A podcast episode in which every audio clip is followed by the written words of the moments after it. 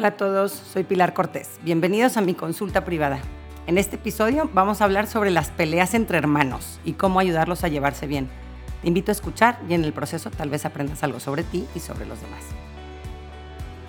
Recibí este mensaje de una mamá que dice así, mis hijos se pelean muchísimo, tienen 4 y 6 años. A veces logran empezar a jugar bien juntos, pero tarde o temprano surge una pelea. Ayer ya escaló a jalones de pelo y rasguños y me asusté mucho de pensar que se odien de esa forma.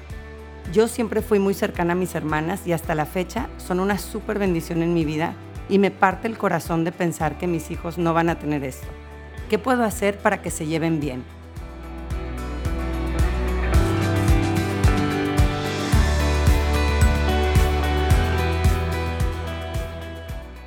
Pues muchas gracias a esta mamá por invitarnos a abrir a este, abrirnos a este tema tan importante.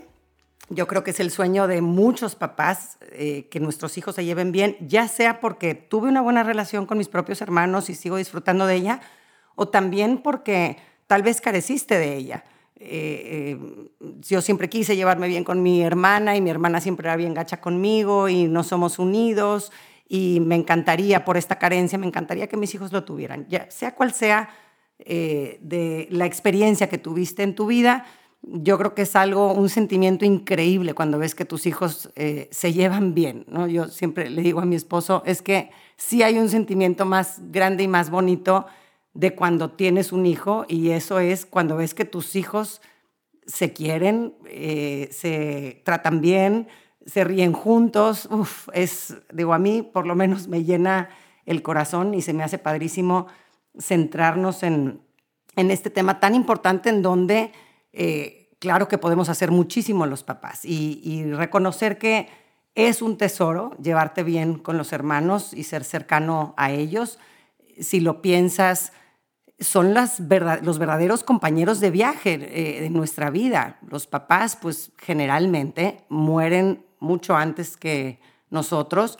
Los amigos, pues llegan más adelante en la vida y, pues son los hermanos con los cuales eh, en la mayoría de los casos compartimos la mayor parte de nuestra vida. Entonces, pues sí, qué padre que, que con ellos justamente tengamos una relación cercana y, y bonita. Y luego también es importante el trabajar y el informarnos para que existan buenas dinámicas adentro de la familia y entre los hermanos, ya que es nuestro primer laboratorio social. Ahí hacemos nuestras primeras pruebas de interacción con las demás personas, cómo nos relacionamos unos con otros. Y hay veces que estos aprendizajes son constructivos y hay veces que son destructivos. Tal vez yo en mi familia de origen aprendí a que los que tienen más poder y son más grandes aprovechan y oprimen a los más vulnerables y los desprecian y se burlan o abusan de otra forma, ¿no? Eh, o tal vez yo ahí aprendí en mi casa a que eh, pues hay que adaptarse y aprender a ser equipo con gente diferente a uno y que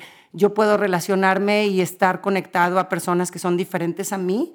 Y, eso pues es algo padre que me ayuda para toda mi vida y para mis relaciones que me voy a enfrentar eh, eh, una vez que yo salga de mi familia de origen. ¿no? Eh, y aquí primero yo creo que es importante no idealizar, no idealizar a que mis hijos siempre se tienen que llevar bien, siempre tienen que tener una buena relación, siempre se tienen que hablar bonito, pues no. Y, más si consideramos, este, en, estudios se ha visto que cuando tenemos hermanos entre 3 y 7 años, hay cuatro conflictos por hora, eso es lo normal, ¿ok? Este, y cuando tenemos hermanos entre 2 y 4 años, 6.3 conflictos por hora. Eso quiere decir que lo normal es que haya más de un conflicto cada 10 minutos. ¿Y, por qué sucede esto? Porque todavía nuestra corteza prefrontal, em, esta parte de nuestro cerebro que es más sofisticada, todavía está, está en ruinas o está en proceso de desarrollo. Entonces nos falla todavía nuestra capacidad de tener empatía, nuestra capacidad de sentir compasión, la capacidad de medir consecuencias. Entonces, pues son habilidades bien importantes para tener relaciones civilizadas con otros seres humanos. Entonces, pues no, no cuento bien con esas herramientas y, por lo mismo lo normal es de que pues hayan choques y explosiones eh, eh, en estas edades. ¿no? Yo sí quisiera, eh, yo creo que mencionar los típicos errores que son, pues, digamos, hasta socialmente aceptados en las peleas de los niños. Y yo creo que el primero y más típico es que los papás intervengan como jueces. Eh, es un error grandísimo. ¿Qué es intervenir como jueces? Yo veo que mis hijos están peleando y entonces entro yo y digo, a ver, ¿qué pasó aquí? ¿Tú qué hiciste? Ah, ¿y tú qué le contestaste? Y luego tú qué tal, tal, tal. Y entonces me pongo como investigador, levanto los datos y digo, entonces tú muy mal por esto, tú eh, a tu cuarto y tú pobrecito o lo que sea, eh, que haya sido mi parte. Y entonces eso ahí yo soy como, me meto como una figura que se encarga de juzgar a los niños en sus problemas. Se ha visto que las, los papás que intervienen de esta forma en los conflictos de los hijos, simplemente lo que logran es de que haya más conflictos. Esto fomenta que los hijos busquen que los papás eh, voten por ellos, por así decirlo, ¿no? Entonces ahora sí, ah, ven, ven, hubo bronca, ven, ahora sí vas a ver que vas a votar por mí, ¿no? Este, que yo tuve la razón. Eh, lo más probable es de que te vayas a equivocar y, a medida que los niños van creciendo más, pues sus broncas hay veces que traen pues horas de historia, o sea, él me empezó a fregar en la mañana o, ayer, ¿verdad? Este, y no me quiso prestar esto y tal, y sí, pues ahora yo sí le di un moquetazo, pero, pero pues yo no puedo estar al tanto de toda la historia que hay entre mis hijos. Eh, ellos están conviviendo eh, muchos, mucho más tiempo sin mi presente y yo no puedo conocer bien bien la historia. Entonces la probabilidad de que te equivoques es muy alta. Eh, y por lo mismo siempre lo más seguro es de que cuando intervienes así hay alguno que va a acabar lastimado o resentido. Otro error muy común es el obligarlos a compartir, este típico, el aquí todo es de todos. Se ha visto que en los niños que crecen en familias en donde les dicen que aquí todo es de todos y que ellos no tienen pertenencias, son los niños más gandallas, son los niños que quieren pepenar ahí esto y, esconden cosas y porque no tengo, no tengo posesiones y eso no es sano. Y, y piénsalo en ti misma o en ti mismo. ¿Qué tanto tú eh, eres capaz de compartir absolutamente todo lo que tienes? Pues no, tienes cosas más preciadas que valoras más, que tienen un significado eh, de un valor eh, sentimental para ti y que pues no, no, no las andas prestando, ¿no? Yo no presto esta joyita, ni siquiera mi más amiga, porque digo, pues es que para mí es muy importante, o mi maquillaje, o lo que sea, ¿no? Entonces, el pensar que es importante que el niño tenga posesiones como una realidad previa a compartir. Yo no puedo aprender a compartir si nada es mío.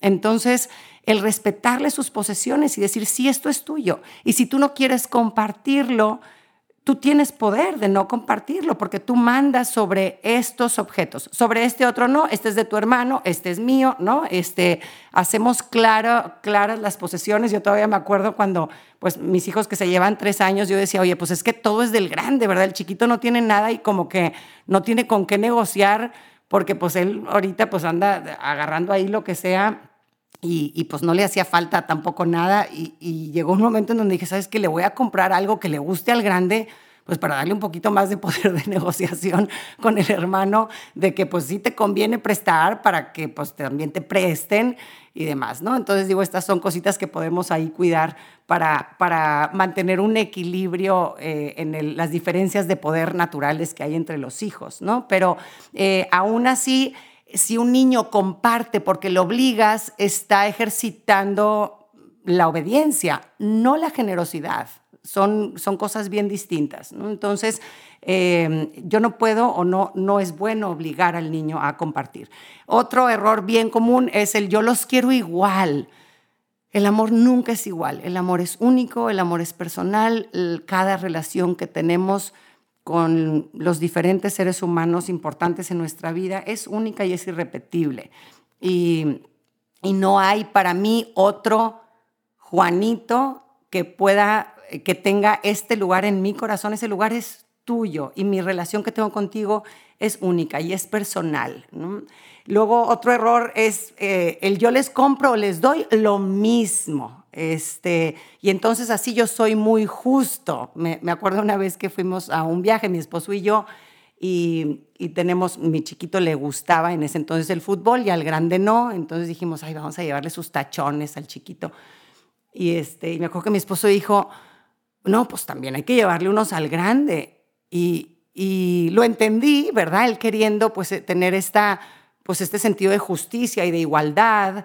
Eh, pero pues yo pensaba, yo decía, güey, al grande no le importa el soccer ni le gusta, ¿no? Eh, y, y, por qué le voy a llevar unos tachones? Mejor pensemos en él, que le hace ilusión a él y le, y le llevamos un detallito que vaya de acuerdo a lo que es él. Pero hay veces que los papás somos los que mandamos este mensaje de que eh, igualdad es justicia y no es verdad. Eh, igualdad no es justicia porque yo tengo necesidades y gustos diferentes a los de los demás. Entonces, que desde chiquitos los niños se acostumbren a que de nosotros reciben cosas diferentes que igualdad no quiere decir que entonces estoy yo siendo justo, sino que podría ser que todo lo contrario, ¿no? El compararlos entre ellos es otro error gigante. Ah, lo hiciste mejor que tu hermano. Tú eres mi favorita, ¿no? Tengo una amiga que dice, mi mamá siempre iba y nos decía en secreto a cada una que er, éramos su favorita. Como si esto fuera así como que qué padre. Y aquí no pensamos que el hijo que es el favorito o que le dicen que es el favorito o que siente que es el favorito también sale lastimado. En muchas ocasiones me ha tocado en consulta escuchar a, a señoras o a señores que dice, o sea, pues yo, yo veía y, me, y me, daba, me daba lata ver que, que mi hermano batallara con mi papá y que pues obviamente que conmigo se les iluminara la cara y con mi hermano no. Eh, te duele, te duele, eh, aunque tú seas el beneficiado. Y después estas historias te persiguen con tus propios hijos de creer que en este mundo el amor no es incondicional, sino que va, tiene que ver con talentos o méritos o, otros aspectos que, que, son los que me hacen ganarme el amor, no es, no es gratuito. Em, otro error bien común es ponerlos a competir entre ellos y muchas veces lo hacemos para manipular su comportamiento por mi comodidad. Entonces, ay, a ver quién se baña primero y vámonos. Y ahí los tengo este, bien enganchados y es, y, y si bien esto te puede resolver un problema en el corto plazo, en el largo plazo es, es terrible. Eh, estamos diciéndole a los niños, eh, tu hermano, tú tienes que ser mejor que él, tú tienes que ganarle, no está en tu equipo. Y, aquí es, es un tema bien delicado del día a día que puedo entender que pueda ser una estrategia que, que te ayude a las, en las horas difíciles a que se coman su cena rápido y, tú agilizar los procesos, pero lo que va sembrando en el interior del niño no es bueno. Eh, eh, el hecho de que, yo siempre se los repetí a mis niños, yo les decía, no, pues, cuando hacían equipos o así, yo les recordaba, no, es que ustedes son hermanos, ustedes no pueden estar en equipos diferentes. O sea, esa era una regla de nuestra casa, ¿verdad? O sea, ustedes no compiten entre ustedes. Ustedes siempre son equipo. Ustedes, para, para eso es un hermano, ¿no? Que, que identifiquen eh, como parte de la, del significado de hermano el, el, el, decir, este siempre está en mi equipo, no es un oponente. Eh, y luego, por último, también eh, yo creo que es algo que es como, lo podríamos definir como amarrar navajas, cuando los papás se quejan de un hijo con otro hijo. Ay, es que ya no aguanto a tu hermano, es que fíjate qué insoportable es, es que ve lo que me hizo. Entonces estamos sembrando eh, rechazo, desprecio, odio en un hijo hacia el otro o preocupación por nuestra relación, ¿no? Pero eh, esta parte es en donde estoy involucrando al hijo en mi relación con el otro hijo. Y aquí no les corresponde a nuestros hijos ser recipientes de nuestros desahogos, para eso ve con un amigo, con una amiga, con un eh, psicólogo, con un consejero espiritual, con quien quieras que sea otro adulto que pueda recibir tu desahogo, pero no con un hijo, el desahogarse sobre otro hijo, porque eso es una carga emocional eh, que no le corresponde tener a ningún dependiente emocional nuestro. ¿no?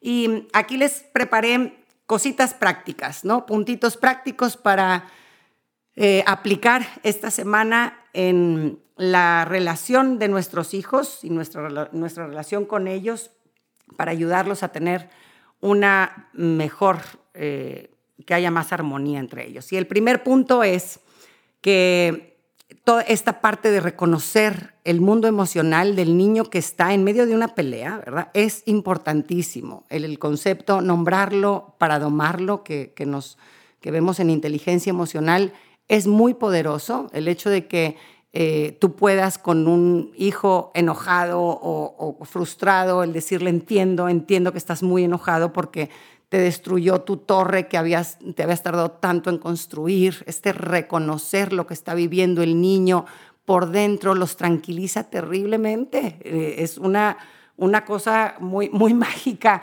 este, si lo pruebas con tus hijos, de ver que, que, eso es muchas veces lo único que necesitan. No quieren que vayas y hagas justicia y, y castigues, sino simplemente el reconoce que la estoy pasando mal. Eh, y, el decirle, el, ser capaz de hablar de, aunque sean sentimientos incómodos, oye, es que si sientes celos porque, porque mami ha estado poniéndole mucha atención a tu hermano, ahora que ha estado enfermo tu hermano, yo he estado mucho tiempo con él y, y puede ser que entonces tengas, sientas celos. Este, yo todavía me acuerdo cuando le, le le expliqué a mi hijo mayor lo que eran los celos y, lo ayudó a liberarse muchísimo. Ah, sí, sí, sí, esto es lo que siento, ¿verdad? Porque me, lo caché ahí cuando estaba abrazando yo a mi hijo chiquito y el otro con los puñitos y la quijada entrincada, este, viéndonos.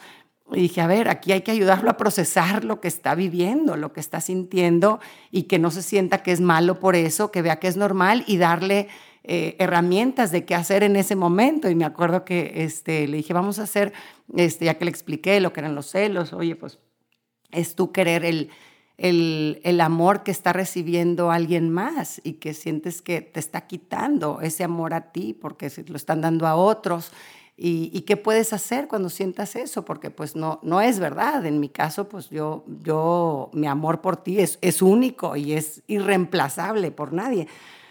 Y, él solito se le ocurrió y dijo, cuando sientas celos, voy a ir a abrazarte, mamá, para acordarme de que tú ahí estás para mí. Yo dije, ¡ay, bueno, qué buena idea! Me encanta. Entonces, el darles herramientas de reconocer que está, cuál es esta emoción complicada de enojo, frustración, tristeza, vergüenza, celos, y, el ayudarlo a, procesarla y a, manejarla cuando aparezcan.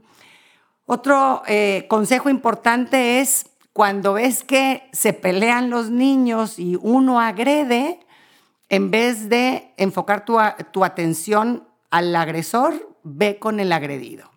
Esta es una maravilla de estrategia, ¿no? El niño que, este, que le pegaron o que le insultaron o que lo empujaron o que le dijeron tonta, eh, con ese, ¿verdad? A ese me acerco y entonces empiezo a modelar la empatía te sentiste ofendido porque te dijeron tonto, ¿verdad? Este, y lo abrazo y digo, sí, sentimos feo en nuestro corazón cuando nos insultan, ¿ok? ¿Qué, qué, logra? Esa es una estrategia que en, los colegios, en donde hay, en los kinders, en donde hay más, menos casos de violencia entre los niños, esta es la estrategia eh, principal que utilizan para cuando hay agresión entre los, entre los niños chiquitos, entre los alumnos de un salón que es, oye, simplemente la maestra tiene la misión de ir consolando al agredido. Si por el contrario yo le doy mi atención al agresor y además imagínate la atención que le das, ¿verdad? Tú volteas y como una fiera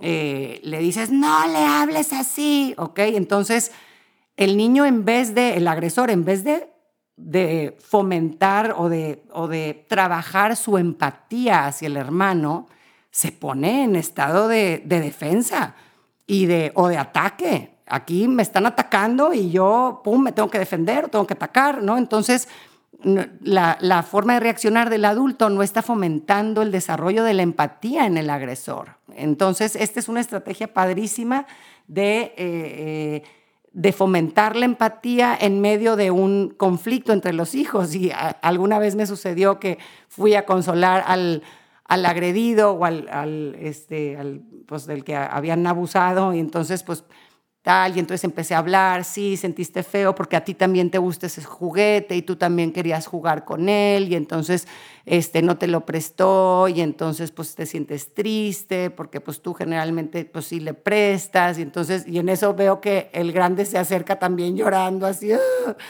Y, pues para eso tengo dos manos, ¿verdad? Y también a ti te entiendo porque pues a ti te hace sentir triste que no te lleves bien con tu hermano y tener estas peleas porque ustedes pues se quieren mucho y pues es más divertido cuando nos llevamos bien, entonces te entiendo que te sientas mal porque igual y fue algo que pues que no estuvo padre, ¿verdad? Entonces, a ver, mi reacción de empatía ante un conflicto resuelve o, ayuda muchísimo más que mi reacción de justiciero eh, eh, o de autoridad eh, dictadora en medio de problema de los niños y, además también te, llena de energía positiva el manejarlo de esta forma. La, la, forma violenta de gritos, de castigos, etcétera, te drena y te llena de energía bien tóxica. Entonces, también el, reconocer que en esta forma de manejar el conflicto entre los hijos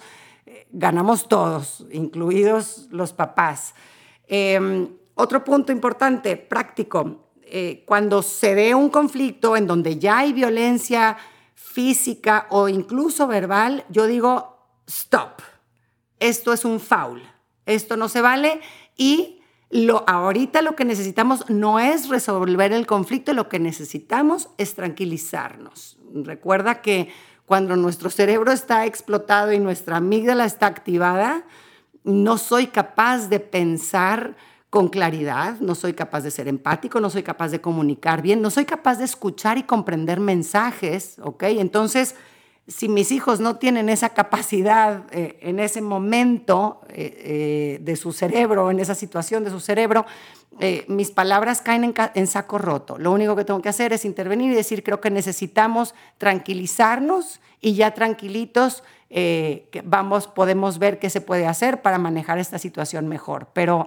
tengo que intervenir y no es ay, pues sí, bueno, así se hablan los niños, no está bien, ¿no? A mí me sirve mucho la guía de, los, eh, los estudios de John Gottman que ha hecho sobre matrimonios, en donde pues, él habla de los cuatro jinetes del apocalipsis, como algunos los conocerán.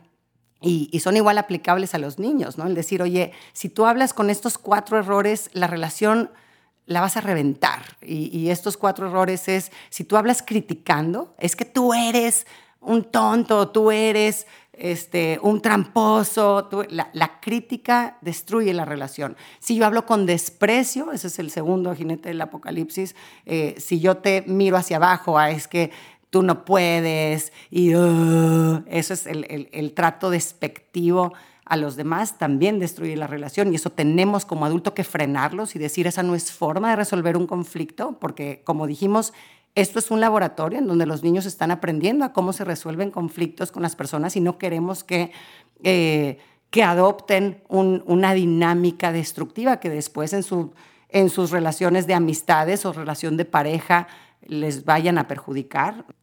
El otro jinete del apocalipsis es estar a la defensiva en vez de escuchar al otro que tiene que decir. Yo siempre estoy nada más defendiendo y comprobando que yo estoy bien y el otro está mal.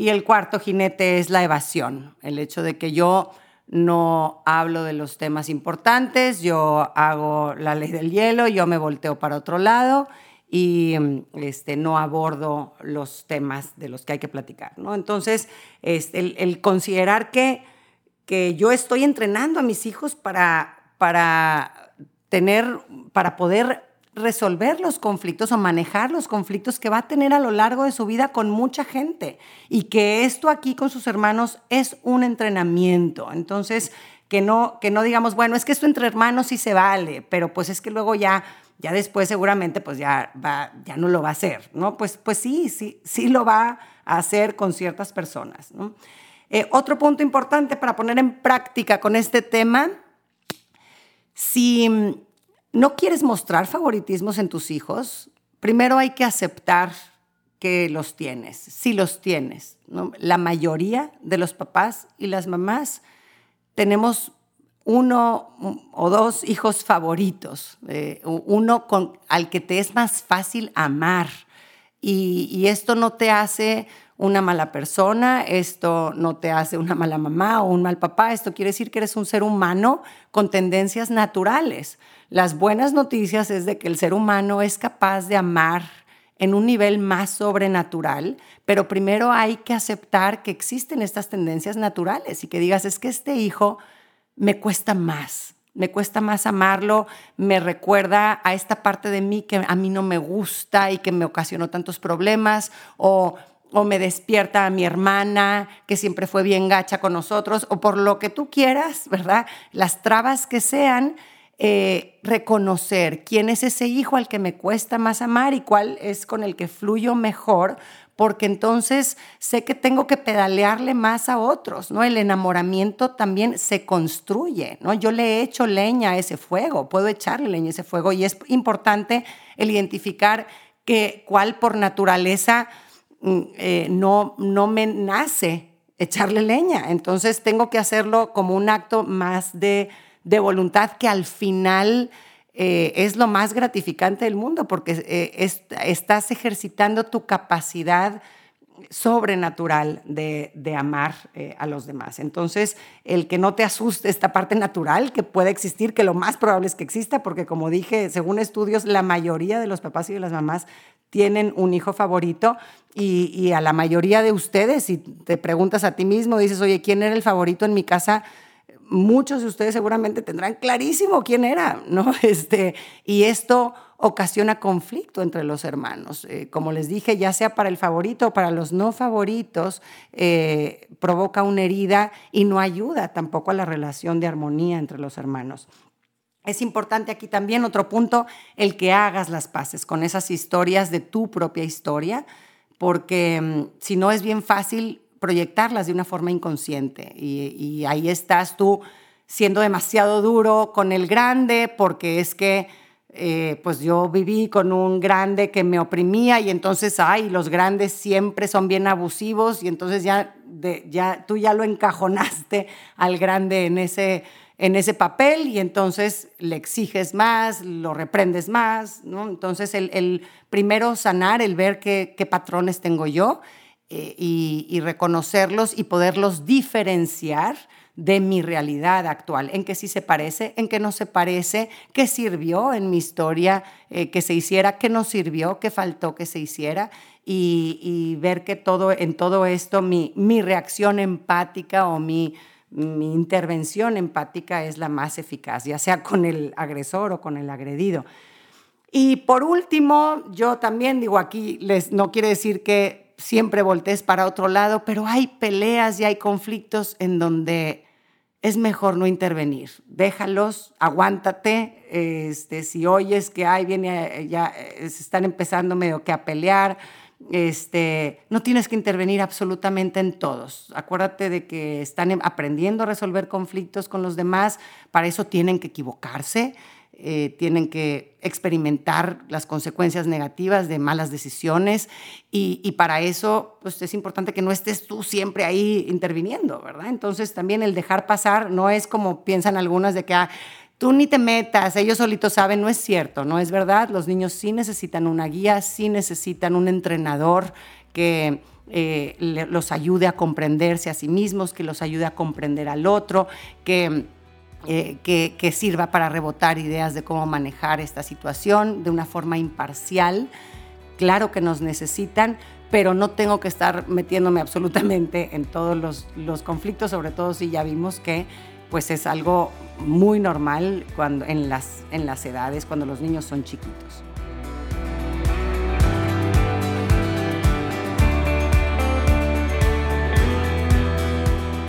Gracias por acompañarme. Ojalá que hayas recibido a través de este podcast, aunque sea un poquito de luz. Si te gustó lo que escuchaste, suscríbete y aliméntate semanalmente con contenido que te ayudará a construir una vida mejor.